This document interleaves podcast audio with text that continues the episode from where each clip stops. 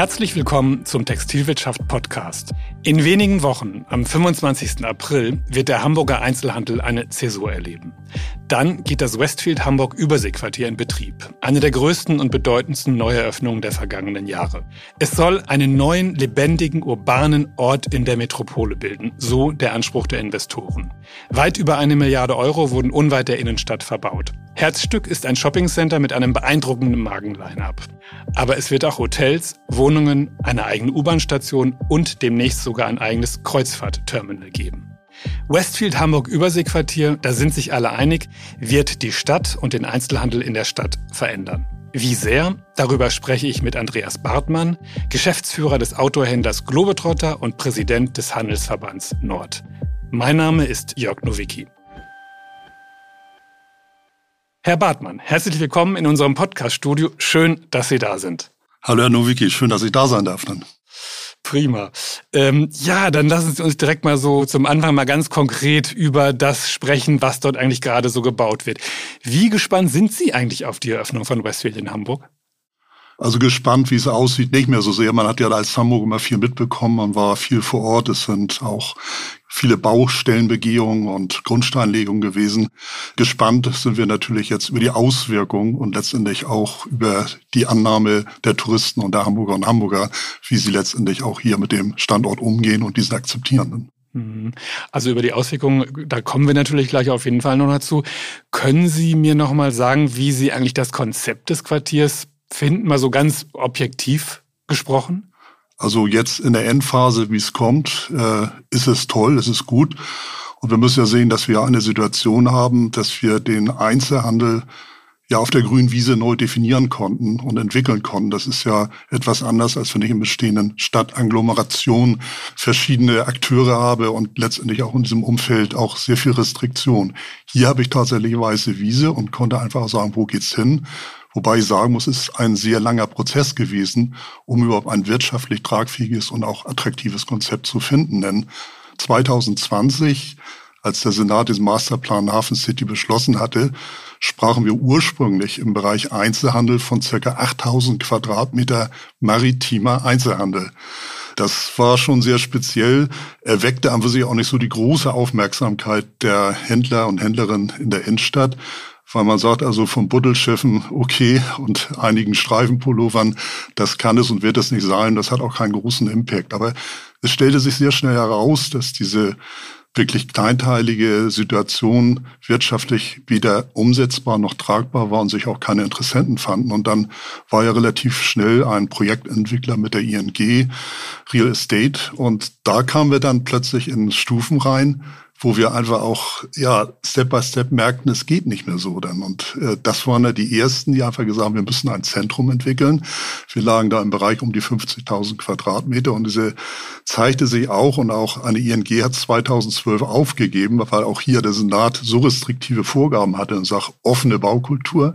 Also wer in Hamburg war und ist und Hamburg kennt, es weht da relativ gut. Die Aufenthaltsqualität war sehr eingeschränkt. Und dann war aber ein großes Bauloch da plötzlich. Und der nächste Step, wo wir jetzt uns jetzt befinden in der Umsetzung, war tatsächlich eine geschlossene Form, eine wirtschaftlich tragfähige Größe von 60, 70.000 Quadratmeter Einzelhandel, je nachdem, wie man rechnet. Und in dieser Konstellation geschlossen an diesem Standort, das kann nur ein Erfolg werden. Das heißt, Sie beschäftigen sich schon sehr, sehr lange mit dem Projekt, nicht? Wie viele Jahre? Ja, ich bin jetzt sehr, seit 25 Jahren sehr stark kontinuierlich in der Begleitung des Objektes in verschiedenen Positionen. Ich war auch über viele Jahre im Vorsitz des Hafen City Beirates, habe natürlich sehr viel mitgewirkt und eingewirkt, muss aber auch sagen, es ist teilweise ein sehr hoher Frustrationsprozess gewesen, die vielen Jahre, weil viel geredet worden ist, es waren viele Erkenntnisse da. Nur die Umsetzung, da ist es letztendlich gescheitert und diese Erkenntnisse, die man schon früh hatte, 2004, 2005, die auch konkret entwickelt wurden, sind am Ende es ist fast nichts gemacht worden und wir sind jetzt vor einem Problem, wo jeder plötzlich aufschreckt und sagt, oh, wir haben jetzt bald April, jetzt macht da jemand auf, aber man hat dann für die Rahmenbedingungen nicht gesorgt. Mhm. Gut, natürlich, auf jeden Fall sollten wir darauf zu sprechen kommen. Zunächst mal würde mich jetzt aber interessieren, es ist jetzt sehr konkret, es gibt eine lange Liste mit Mieternamen bereits. Wie finden Sie das? Ist das bemerkenswert, was dort passiert, oder ist da gar nicht so viel Neues dabei? Es ist Neues dabei und ich muss es auch sagen, in den heutigen Zeiten solvente, gute Formate zu finden, die einfach auch solche großen Flächen bedienen, ist keine Selbstverständlichkeit und das spricht aber auch sehr stark für das Vertrauen der einzelnen ja, Vertreter in diesem Bereich. Ich sage mal, die Mietverträge sind immer die teuersten, die man unterschreibt. Man bindet sich über lange Zeit mit allen anhängenden Kosten. Und es zeigt einfach sich dieses Vertrauen mit diesem, ja, dieser Bereitschaft an diesem Standort auch sich aktiv einzubringen, dass es auch funktionieren wird und funktionieren kann. Und wir haben es durchaus auch mit neuen interessanten Formaten zu tun, die einfach auch eine Bereicherung im gesamten Portfolio der Innenstadt sich auch darstellen. Ich denke, Bräuninger ist ein ganz großer Wurf, der entstanden ist. Und das ist sicherlich auch eine Bereicherung, die wir haben werden. Und ein Bräuninger, ich habe mich gewundert, dass Sie bisher über die Jahre nie Hamburg richtig anvisiert haben. Aber ein Bräuninger passt zum hanseatischen Flair optimal dazu. Dann. Was spricht aus Ihrer Sicht oder aus Sicht der Kunden dafür, dieses Center zu besuchen? Aus Sicht der Kunden, ich glaube, das Thema Kunde würde ich ein bisschen differenzieren, weil wir haben ja letztendlich einerseits den Hamburger, die Hamburgerin, die letztendlich auch in dieser Stadt lebt. Wir haben den großen Einzugsgebiet aus der Peripherie und wir haben natürlich den großen Impact der Touristen der Stadt Hamburg. Und insoweit ist es natürlich in erster Linie erstmal ein ganz massiver touristischer Magnet der an für sich, das ist ein Must-Have, da hinzukommen. Wir haben es auch an der Elbphilharmonie gesehen. Das ist einfach auch ein, ja, ein Punkt, da geht man hin, da ist man und genauso wird das Überseequartier auch ein fester Bestandteil des Besuchsprogramms sein. Und insoweit auch hat man dort Kunden und Frequenzen, die einfach auch zum Einkauf einfach auch konvertieren. Und der Hamburger liebt und liebt sicherlich noch alte Wege. Da kennt man die Kerncity, da geht man auch zu seinen bekannten Häusern und Formaten hin. Er wird mal vorsichtig gucken, aber es wird sicherlich die größte Herausforderung. Und wenn ich aus der Peripherie gucke, dem Umland, ist natürlich auch, das ist so dieser Halbtourist, der da ist, der aber auch sagt, das muss ich mal sehen, da gehe ich hin und er bekommt einfach ein gutes Angebot dann. Also Sie glauben, viele Menschen aus dem Umland, Touristen, Hamburger eher weniger. Habe ich das jetzt so daraus verstanden? Ja, es ist ja auch so die Erfahrung, dass es auch relativ schwer ist, eingelaufene Wege zu verändern. Und das sehen wir auch immer bei neuen Geschäftseröffnungen und Konzepten, dass die Kunden, auch wenn wir vielleicht nicht ganz unbekannt sind als Unternehmen, nach drei, vier Jahren immer noch gucken und sagen, ach, ihr seid da dann oder wir kennen das. Also man hat auch seine vertrauten Händler, seine vertrauten Häuser, wo man gerne einkauft. Und das ist sicherlich der etwas schwerere Move dann. Globetrotter hat ja natürlich selbst auch ein Geschäft in Hamburg. Haben Sie selbst auch mal darüber nachgedacht, sich dort einzumieten?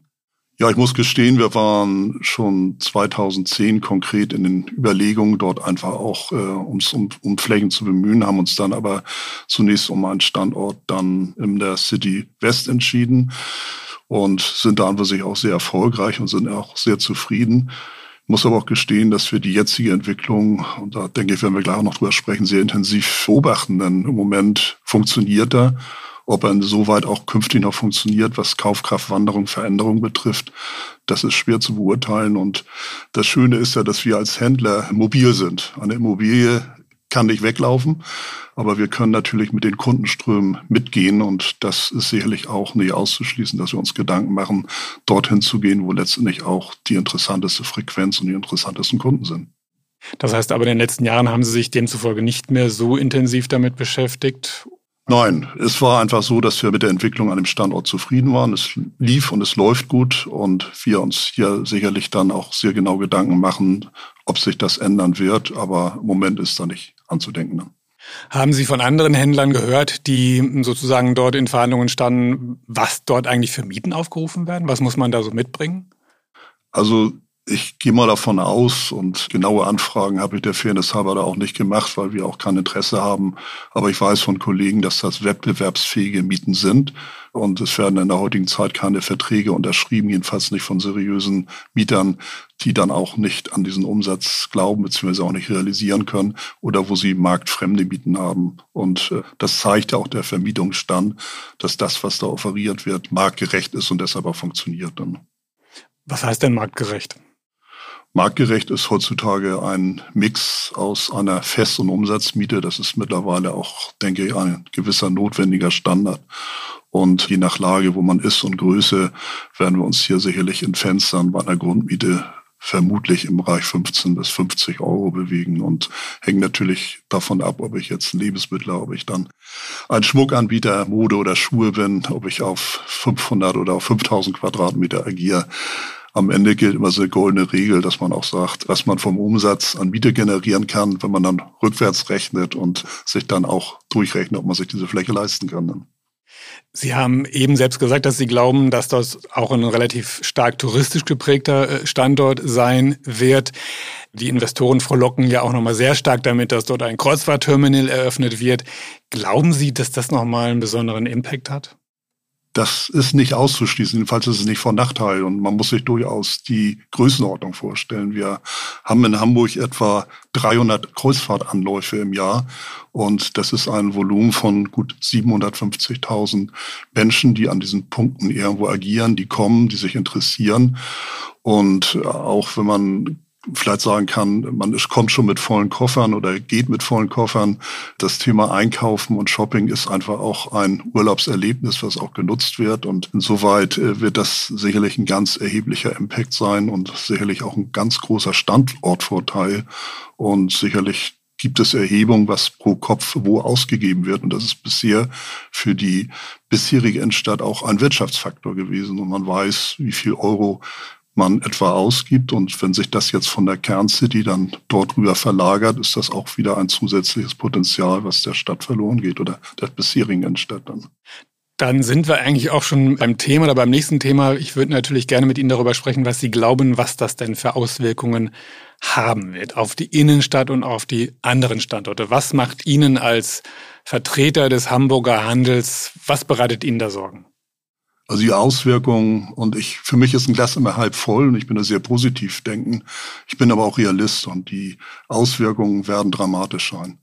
Und das möchte ich auch letztendlich dahingehend begründen, dass wir hier ein Volumen und einen Flächenzuwachs haben, der in der jetzigen Zeit und in den nächsten Jahren nicht mehr vertretbar ist oder auch nicht wirtschaftlich tragfähig ist. Wer am Ende gewinnt, muss man letztendlich sehen. Wir haben in Hamburg erstmal eine Sondersituation, was man vielleicht von Akteuren, die in Hamburg nicht tätig oder auch nicht so aktiv sind, verstehen muss, dass wir neben Berlin die einzigen Städte sind, die eine Polyzentrik hat. Wir haben also funktionierende Stadtteilzentren und Stadtteile. Und insoweit ist der ganze Einzelhandelsumsatz des Innenstadthandels natürlich nur ein Teil vom Gesamten. Und Hamburg hat im letzten Jahr 17 Milliarden Euro Retail-Umsatz gemacht und davon fallen etwa ja, 13 Prozent, also circa 2,2 Milliarden an die Innenstadt. Das kann man relativ genau greifen dann. Ne? Mit was für einem Volumen wird in dem Westfield Center gerechnet? Ja, also ich denke, da darf man gern von oder sollte man im Bereich zwischen 4.000 bis 5.000 Quadratmeter Flächenumsatz ausgehen im Jahr und das kann man dementsprechend dann auch bei den 60, 70.000 äh, Quadratmetern schnell hochrechnen. Das ist aber auch nochmal eine Helikopterebene höher dann. Also wenn man jetzt eben mal diese nackten Zahlen sprechen soll. Und wir haben eine Situation, dass wir im Prinzip mit diesen 68.000 Quadratmeter, das ist also wirklich Netto-Verkaufsfläche, die entstehen, 20 Prozent des innerstädtischen Flächeneinzelhandels plötzlich aus der Luft entstehen lassen. Das sind 20 Prozent mehr die um den Kunden kämpfen und um Umsatz kämpfen. Und äh, ich glaube, das ist völlig illusorisch zu glauben, durch Tourismus und Stadtentwicklung und Attraktivität steigern wir im gleichen Verhältnis den Umsatz, sondern es ist ein Wegnehmen, es ist ein Verschieben, es ist ein Kannibalisieren und es ist letztendlich dann, also auch ab April, ein Kampf letztendlich um den Standort. Für die Qualität Hamburg sicherlich top und gut, das steht gar nicht in Frage.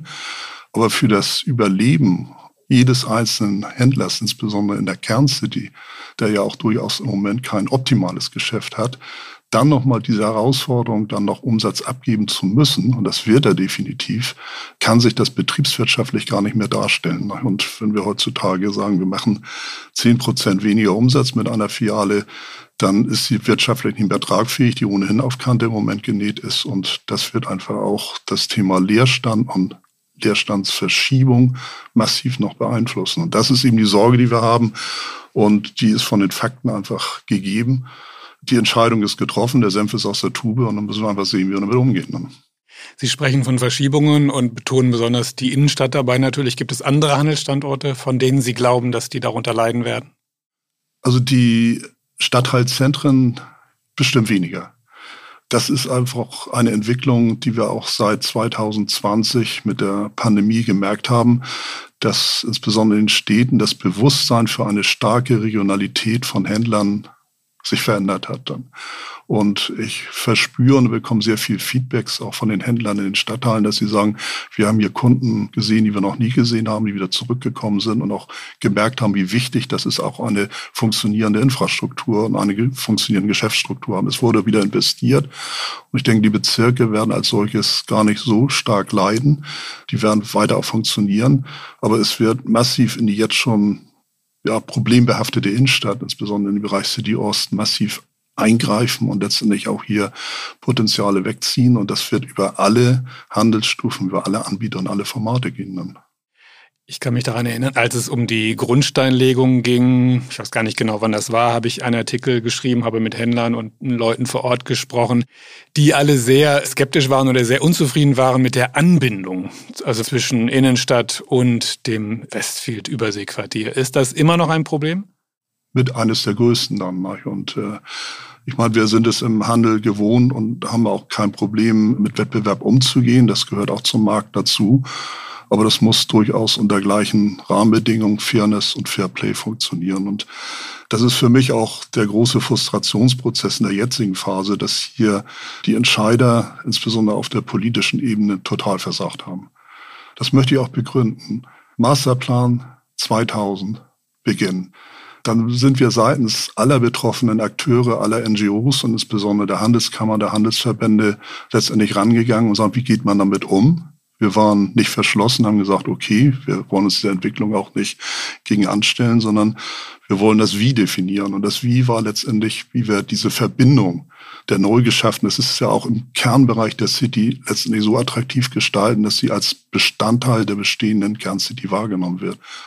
Und da war die Notwendigkeit, eine Laufachse zu generieren, die praktisch im ja, Kipppunkt, in der Spitze der Europapassage, also auch zwischen Mönckebergstraße und Jungfernstieg, sich dann erschließt. Das ist ja wie so eine Triangel, die dort passiert, dass man einfach sagt, jetzt kann man 700, 800 Meter wunderbar rüberflanieren ins Überseequartier, schafft eine wegeläufige Verbindung.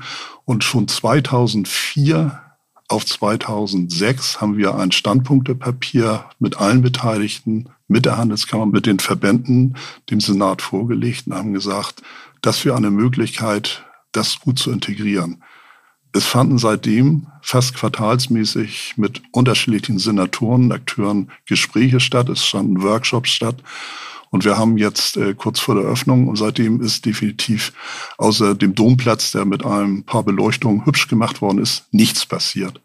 Und jetzt sind sie alle schockiert und es ist natürlich auch traurig, dass man eben noch nach fast 20 Jahren hier überhaupt nicht reagiert hat.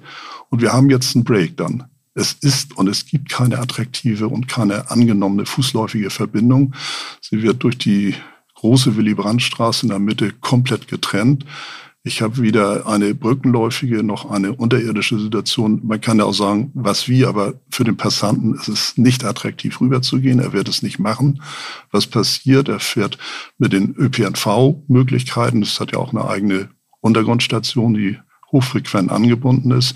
Es hat große Parkmöglichkeiten in dem Bereich. Er fährt da dorthin und wird dort bleiben. Und ob er dann sagt, ich habe mein Shopping-Erlebnis abgedeckt oder ich fahre noch mal weiter, war ich zu bezweifeln und er wird da erstmal bleiben und dann wieder wegfahren. Und das äh, ist nicht schön dann.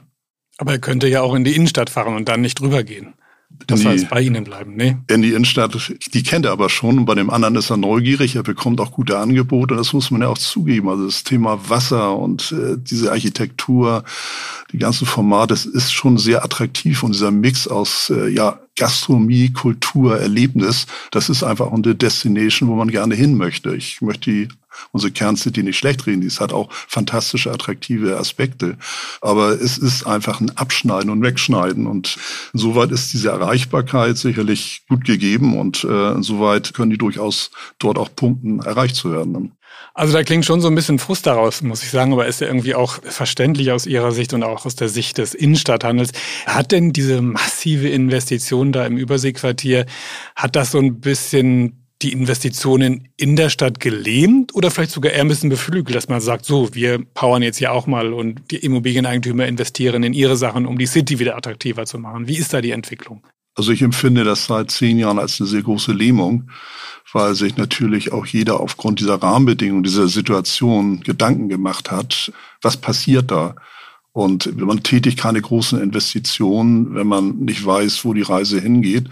Und insoweit war natürlich die Überlegung, verlängere ich meinen Vertrag, investiere ich neu in meine Fläche, gehe ich woanders hin, weil die Kundenströme anders sind. Das ist schon eine Belastung zwischen City West und City Ost. Und jetzt kommt noch das Überseequartier dazu.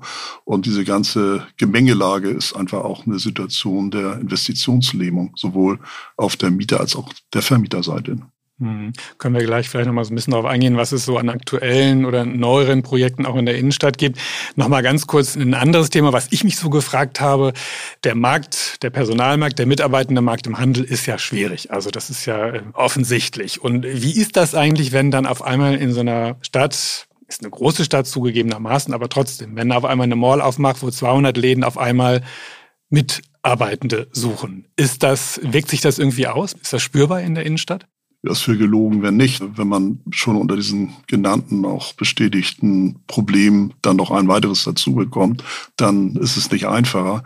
Wobei natürlich auch hier die Entscheidung für die künftigen Mitarbeiter und Mitarbeiter, die man auch sucht, danach gehen, passt das Format, passt das Geschäft und passt der Standort für mich gut rein. Und das ist sicherlich da eine gewisse Attraktivität, die viele andere nicht liefern können. Und das ist dann einfach auch ein Kampf um wenige, die wir dann auch mehr bräuchten. Mhm.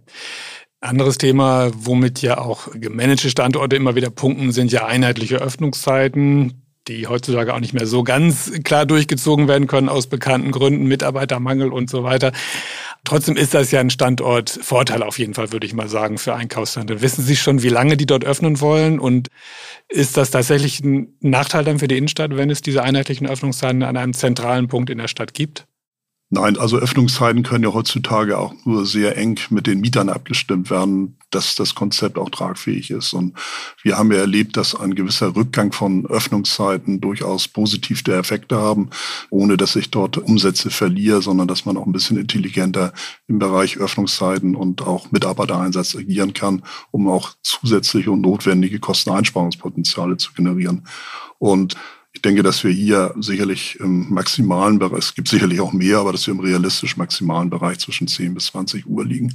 Alles andere ist letztendlich auch gerade insbesondere für solche großen Häuser wie Borniger wirtschaftlich gar nicht mehr darstellbar, weil mehr Öffnungszeiten heißt ja nicht automatisch mehr Umsatz. Ich muss die Flächen qualitativ besetzen. Und soweit ist das auch so ein Learning, was man hat und was auch viele umgesetzt haben, auch von vielen Zentren akzeptiert worden ist, dass man sich so auf Mindestkernzeiten orientiert hat. Wir haben und viele Kollegen sehr gute Erfahrungen im Bereich 10 bis 19 Uhr gemacht. Das hat sich mittlerweile auch etabliert. Ich rede mal nicht vom LEH-Bereich, das sind etwas andere Gegebenheiten. Aber hier kann ich im Einschichtbetrieb arbeiten. Ich habe viel attraktivere Arbeitszeiten mittlerweile und das ist für mich auch einfacher, Leute zu bekommen oder Leute nicht zu verlieren, was das Thema Arbeiten, Vereinbarkeit, Familie, Beruf betrifft, dass man auch abends noch von seiner Familie was hat.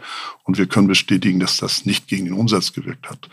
Insoweit wird das wahrscheinlich ein Mix aus beiden sein und da wird man auch gucken, was links und rechts passiert. Und das wird sicherlich das neue Normal dann. Wird denn Westfield aufgrund seiner Lage von bestimmten Öffnungszeitprivilegien profitieren können? Ich spreche von der Sonntagsöffnung. Wenn das ein touristischer Spot ist, da gibt es ja manchmal so Sonderregelungen. Ist diese Möglichkeit gegeben in Hamburg? Also es ist immer von Anfang an diskutiert worden, von den anfänglich ausgesprochenen maritimen Sortimenten. Da ist an für sich wenig Problematik gegeben. Das kennen wir auch von den Landungsbrücken. Da gibt es gewisse Freistellung. Das ist ja auch in Ordnung. Aber jetzt in dieser Qualität mit einem konkurrierenden Sortimentsmix ist das ein absolutes No-Go. Selbst wenn es rechtlich möglich wäre und diese Zone so definiert wäre, dass wir politisch überhaupt nicht durchsetzbar. Also da würden alle Akteure amok laufen, weil die Alternative kann ja nur sein, eine komplette Öffnung der Hamburger Innenstadt, was genauso unrealistisch und unnormal wäre und so weit. Da darf man und wird man davon nicht ausgehen. Dann.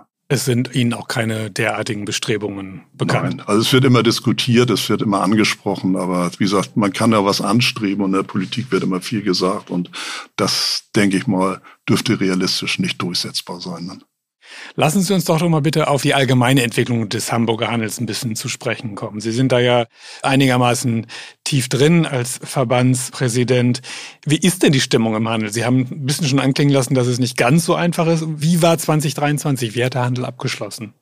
Also ich denke mal, dass sich der Hamburger Handel nicht wesentlich von dem bundesweiten Zahlen unterschieden hat. Wir sind sicherlich hier ein bisschen auf der verwöhnteren Seite. Wir wissen natürlich auch, dass große Metropolen nicht ganz so das große Problem haben wie kleine und Mittelstädte. Und in der Summe ist das natürlich ein Niveau, wo wir wieder wegkommen müssen, weil die wirtschaftliche Tragfähigkeit, und das zeigen uns auch die zunehmenden Insolvenzen, die noch lange nicht zu Ende sind, haben einfach die Notwendigkeit, wieder wirtschaftlicher und mehr Umsatz zu machen. Und in solch einem Jahr ja, mit einem realen Minus abzutauchen. Das ist auch der Hamburger Handel, das ist auch der Hamburger Innenstadthandel. Es gibt da zwar immer so mal einzeln zitierte Leute, die dann immer hochbegeistert sagen, sie haben Plus gemacht, aber nein, die Inflation hat ein bisschen dazu beigetragen, dass wir nominal äh, im Bereich zwei drei Prozent rausgekommen sind. Aber wenn man es dann nachher auf die Stückzahlen, auf die Tatsache zurückzieht, liegen wir im Minus. Und was für mich viel erschreckender ist, also wir sind ja so ein bisschen ja als Kaufleute über Generationen, über Jahre so ein bisschen sozialisiert worden, dass Erfolg über Umsatzwachstum generiert wird, dass wir hier auch ein Umdenken bekommen müssen, einfach auch im Rahmen der Nachhaltigkeit, im Rahmen auch der ganzen wirtschaftlichen Rahmenbedingungen letztendlich vom Umsatzwachstum in ein Ertragswachstum umzukommen. Und das, was eben auch passiert, was das Thema Abschriften, Gutschriften, Rabatte betrifft, ist einfach auch so kontraproduktiv, dass wir am Ende sagen, gut, wir haben vielleicht nochmal Umsätze teuer erkauft, die auch da sind. Und das ist für mich auch die erschreckende Qualität einer Hamburger Innenstadt, wie auch viele andere Städte, wenn wir einfach nur noch mit Discount-Schildern arbeiten, nicht mit der hohen Emotionalität von tollen Produkten, von tollen Schuhen, von tollen Textilien, Schmuck. Der Kunde ist ja bereit, Geld auszugeben, aber er wäre letztendlich blöd, wenn er sagt, ich kriegst auch 20 Prozent für anderes. Und das trägt das Internet natürlich dazu bei. Und wir haben hier auch eine Verantwortung auf seitens der Händlerschaft, der Branchen, einfach auch hier uns zu ändern. Denn wir haben auch eine Eigenverantwortung. Wir können nicht alles auf andere ranschieben. Und hier müssen wir umdenken. Und hier hat Hamburg ein großes Problem wie andere Großstädte. Und ich würde mich freuen, in den nächsten Jahren mal wieder länger durch eine Innenstadt flanieren zu können, die nicht durch Preisabschläge oder Discounts oder Räumungsverkäufe signalisiert wird, sondern durch die Schönheit der Sortimente. Wenn wir jetzt uns trotzdem noch mal so ein bisschen in die Innenstadt bewegen, gibt es da doch ja auch einige sehr prägnante Leerstände, oder? Macht Ihnen, macht dem Hamburger Handel das zu schaffen?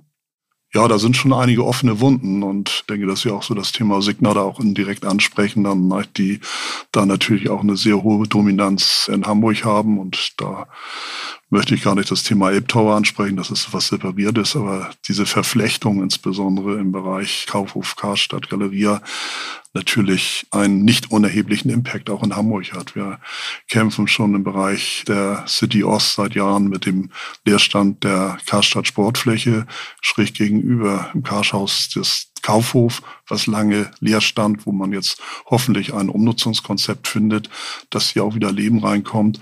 Und das ist schon mal ein sehr unangenehmes Entree. Im Großflächenbereich in der Folge haben wir natürlich jetzt die Verkleinerung am Gerd-Hauptplan-Platz mit dem Karstadthaus als solches, wo wir auch fragen, wo und wie geht es weiter. Und wenn wir dann in der Achse dann in unsere ja, Vorzeigestube des Jungfernstieg steigen, mittendrin das Alsterhaus, das ist natürlich so das Haus für das Thema Einzelhandel, für die Lage, für die Attraktivität. Mit diesem Problem merkt man einfach so, dass die großen Achsen, auch die großen ja, Fundamente, die wir haben, einfach massiv bröckeln dann. Und äh, das kann man dann im Kleinen fortsetzen, wenn man dann in den anderen Bereich kommt, vom Hauptbahnhof nachher zum Gänsemarkt rüber. Dieser Abriss des Gänsemarktviertels äh, bzw. der Gänsemarktpassage, sicherlich auch eines der ersten Einkaufspassagen, die wir in Hamburg hatten, ein großes Bauloch, das einfach nicht schön ist. Und kleine Sachen am, letztendlich am Jungfernstich mit Wempe, die einfach ein altes, schönes Haus umgebaut haben. Da stehen Baugerüste, da sind Bauzäune. Das ist nicht schön dann. Ne? Und das wirkt letztendlich auch nicht für die Attraktivität. Und das lockt nicht unbedingt an, wenn ich dann eben um Bauzäune und offene Baulücken springen muss. Dann. Ist das schon bedrohlich? Also da mehr zu ertragen ist nicht. Und das ist für die Wahrnehmungsqualität schon sehr einschränkend dann. Und ich diskutiere ja viel mit Kollegen darüber und sehe es einfach aus einer nationalen, internationalen Wahrnehmung. Man ist ja als Hamburger immer in einer Situation, dass man sich über diese Veränderung gar nicht so bewusst ist, weil man es tagtäglich erlebt. Und wenn es dann schlimmer wird, gewöhnt man sich auch ans Schlimme und sagt am Ende, so schlimm ist es doch gar nicht dann. Wenn ich dann wieder mit Kollegen spreche, die dann nach 10 oder 15 Jahren mal wieder nach Hamburg kommen, die einfach sagen, Mann, was ist denn bei euch passiert? Das ist ja echt schlimm geworden, was dann. Ne? Das ist eben, du bist alt geworden, äh, du bist dicker geworden, bist groß geworden, täglich merkt man es nicht, aber in dieser Zeitabschnitt sind wir in einer bedrohlichen Situation. Ich möchte in einigen Punkten sagen, ja, wir sind fast in einer Verslammungssituation, was das Thema Obdachlosigkeit und Wahrnehmung, das ist diese Spirale nach unten. Ne? Der Leerstand ist plötzlich da, es wird die Tür nicht mehr gepflegt, es wird im Vorfeld nicht mehr drauf geachtet und dann haben wir die Situation, dass dann dementsprechend auch Entwicklungen kommen, die wir nicht wollen. Gibt es andererseits auch Entwicklungen, die Sie positiv stimmen? Also gibt es irgendwo bedeutende Investitionen, neue Projekte, die angestoßen werden? Ja, also es ist nicht so, dass nichts passiert. Und es war natürlich auch mit dem C&A-Haus in der Mönckebergstraße sicherlich eine sehr schöne Sache, dass wir jetzt irgendwo auch ein altes Handelskonzept, was in die Jahre gekommen ist, trotzdem die Bekenntnis bekommen hat, man geht weiter, man geht auch in einen sinnvollen Mix und das auch ein großes Lob dann auch wiederum an die Politik und auch an den Oberbaudirektor, dass man auch hier sagt, wenn wir jetzt bauen, wollen wir auch einen Mix aus Handel, Gewerbe und Wohnen haben, dass man hier einfach auch mal eine Gebäudestruktur schafft, die auch wieder Leben in die Stadt bringt, die Funktionalität reinbringt und wo man das Thema auch des Mixed Use einfach auch mal vernünftig definiert und das wird sicherlich auch so ein richtungsweisendes Projekt auch für künftige Umwidmung von Objekten betreffen. Ich bin zuversichtlich, zuversichtlich, dass wir auch jetzt im Bereich, äh, Eingangsbereich des Kaufhofes dann einfach eine Umnutzung finden es ist ein bisschen was passiert, aber letztendlich nicht genug, weil auch alle jetzt einmal gucken, wo geht die Reise hin und das Thema Verlässlichkeit gegenüber der Politik ist an für sich auch mittlerweile nicht mehr die beste. Solche Investitionsentscheidungen sind an für sich Entscheidungen, die man über 10, 20 Jahre trifft und wenn man nicht mal weiß, wie eine Entscheidung in zwei, drei Jahren ist, dann ist das sicherlich auch eine Grundhaltung, die im Moment auch bei uns im Handel und bei den Investoren eingezogen ist. Hamburg gilt ja auch irgendwie so als Hauptstadt der BITS, der Business Improvement Districts. Ist das immer noch ein Erfolgsbeispiel und gibt es interessante Projekte, die da wirklich für Aufwind gesorgt haben? Also da sind wir ein bisschen stolz drauf, dass wir dieses auch initiiert haben und auch hier in der Richtung auch ein bisschen wegweisend für andere Städte und andere Regionen waren. Ja, es ist definitiv ein Erfolgsmodell und ja, wenn wir es nicht hätten, hätten wir noch ganz andere Probleme. Und man merkt einfach auch dort, wo engagierte, gute Bits sind, und viele Bits sind ja auch schon in der zweiten und dritten Verlängerungsphase, ist es ein funktionierendes System, was das Thema öffentlichen Raum und Wahrnehmung Qualität, das Miteinander sprechen, das Miteinander umgehen zwischen Immobilienwirtschaft, Grundeigentümern, Vermietern, eine ganz andere neue Qualität auch erlangt hat. Das ist einfach auch daran zu erkennen, dass da auch weitergemacht wird. Es sehr viel und fast nur positive Stimmen geht und auch jeder Angst hat, dass sowas wegfällt, was auch nicht gegeben ist. Einziger Wermutstropfen ist an sich der, dass natürlich auch hier meistens oder fast immer dann die entsprechenden Bitkosten dann wieder direkt über die Nebenkosten an die Mieter umgelegt worden sind. Also es ist zumindest auch mal ein Gebot der Fairness, dass man sowas entweder in der Miete einpreist oder auch sagt, dann teilen wir uns das. Aber im Regelfall wird das immer sehr kreativ dann dementsprechend dann auch an die entsprechenden Akteure, die das, die Fläche gemietet hat, auch bezahlt. Aber es ist dann sicherlich auch eine Investition, dass das auch an dem Standort klappt und sauber und auch qualitativ funktioniert dann. Aber grundsätzlich würden Sie sagen, hat sich das als gutes Instrument zur Quartiersentwicklung behauptet? Also man muss immer jeden ermutigen, das einfach auch anzugehen. Es lohnt sich. Und das ist also noch eine Sache, die wirklich über so einen langen Zeitraum sich jetzt so gut entwickelt hat und alle sagen, top, wollen wir auch weitermachen, spricht für sich dann. Es wird ja sehr, sehr viel anhaltend über das Thema Mieten gesprochen. Also nicht zuletzt bei den ganzen Insolvenzen, die wir so erfahren haben in den letzten Monaten, wird auch das immer wieder als einer der Hauptgründe dargelegt. Tut sich da was in Hamburg? Definitiv. Und auch spürbar tut sich da was. Denn die Zeit der hohen Mieten ist sicherlich definitiv vorbei und Früher hatten wir die Situation, dass eben auch im EG richtig gut bezahlt wurde und dann hat sich das nach oben hin halbiert. Dann, wenn ich unten bei 50 Euro war, war ich dann in der Mitte im gewerblichen Bereich für bei 25 und habe dann vielleicht nochmal 15 Euro für irgendwelche sonstigen Mietungen oder Wohnen bekommen. Das dreht sich langsam um und das sieht man ja auch, dass auch für Schließung und Abgang das größte Problem die Mieten ist dabei. Und die Leidensfähigkeit vieler Investoren und vieler Vermieter war relativ hoch, dass dann an für sich diese Leerstände über lange Zeit akzeptiert wurden. Man stellt aber auch fest, dass jetzt langsam so eine Erkenntnis ist, dass das eine Zeit war, die auch war, die nicht wiederkommen wird und dass man sich hier mit deutlich geringeren Mieten auch arrangiert. Vermieter achten vielmehr auf die Kontinuität eines Geschäftskonzeptes, auf die Belastbarkeit, Seriosität und auch äh, finanzielle Liquidität, dass man auch am Ende sagt, die nichts vermietet, der rennt dich im nächsten Jahr wieder in ein Schutzschirmverfahren rein. Das ist ja mittlerweile auch so eine Unart. Wir haben an für sich jetzt auch was Abschlüsse betreffen und Folgemietaufträge schon deutliche Reduzierung und die machen dann auch Geschäftskonzepte wieder tragbar und funktionsfähig dann. Was heißt deutlich? Also je nach Zustand des Objektes zwischen 20 bis 50 Prozent dann von den Folgenmieten. Und das wird auch angenommen und ist mittlerweile auch die Realitätssituation, weil die Alternative nur Leerstand wäre oder die Alternative kurzfristige Pop-ups, die dann eben mal gucken, wie läuft es da, kommt es ja auch zu sehr guten Prachtstraßen mittlerweile, wo man sagt, das ist kein repräsentatives Angebot mehr. Und ansonsten müssen dann auch Investoren bzw. Immobilienbesitzer sagen, dass sie dann auch ihr, ihre Immobilie umkonzipieren. Und Einzelhandel ist nicht mehr die tragende Säule. Gilt das auch für die Shoppingcenters? Also Hamburg ist ja auch eine Shoppingcenter-Stadt, diese Entwicklung?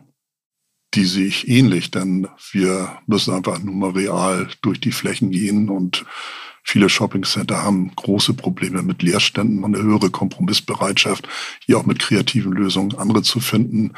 Und wenn man heutzutage in Shoppingcenter guckt und wenn man dann auch plötzlich dort Autos drin sieht, dann fragt man sich durchaus, gut, äh, es ist besser als eine zugeklebte Scheibe, aber das war und wäre vor Jahren undenkbar gewesen. Und hier bedarf es auch eines gewissen Umdenkens. Und für Shoppingcenter gilt das Gleiche letztendlich auch für die Einzelhandelsflächen. Wir am Grad des zu viels erreicht und müssen dann einfach sehen, weniger und qualitative Ansätze dann auch wieder Profitabilität zu bekommen. Und das betrifft auch für Centerbetreiber dann. Letzte Frage, Herr Bartmann. Jetzt haben wir ganz lange über das Für und Wider dieser bedeutenden Stadtentwicklung im Überseequartier gesprochen. Jetzt ist natürlich die große Frage und die möchte ich Ihnen gerne als Abschlussfrage stellen. Glauben Sie, dass Westfield Hamburg ein Erfolg wird? Glaube ich definitiv. Wir haben erstmal mit Westfield einen Player, der eine extrem hohe Professionalität hat. Und das, was sie machen, das machen sie richtig gut. Und das ist schon mal eine sehr vernünftige Voraussetzung. Wir haben dort ein Zentrum, ein Areal, was hochattraktiv ist. Wasser, Hafen, Schiffe. Diese neuen Immobilien haben einfach einen Magnet, die haben eine Zugkraft, wo man auch gerne hinkommen möchte. Wir haben attraktiven Besatz und insoweit ist es für Hamburg, für Westfield, für die Situation sicherlich ein absolutes Erfolgsmodell. Die Auswirkungen, die Problematiken sehe ich dann eher in der Kerncity im Bereich der Händler, die sich dort bewegen. Ich glaube, dass nach wie vor viele sich die bisherige Kerncity gerne angucken werden, aber vielleicht nicht mehr ganz so viel kaufen dann. Alles klar, Herr Bartmann. Vielen Dank für diese tiefe Analyse des Handelsstandorts Hamburg. Ich fand es sehr interessant und bin gespannt, wie sich die Stadt mit diesem großen neuen Player entwickeln wird. Die Textilwirtschaft wird das natürlich begleiten. Eine allerletzte Frage noch. Sehen wir uns denn am 25. April zur Eröffnung? Werden Sie dabei sein? Ich bin dabei, wenn ich eingeladen werde, aber ich gehe doch mal von aus. Und insoweit freue ich mich, Sie dann persönlich dann spätestens dann auch wieder in Hamburg sehen zu dürfen. Alles klar, ich freue mich auch. Vielen Dank. Das war Andreas Bartmann, Geschäftsführer des Autohändlers Globetrotter und Präsident des Handelsverbands Nord. Und das war der Textilwirtschaft Podcast. Mein Name ist Jörg Nowicki. Vielen Dank fürs Zuhören. Thank you.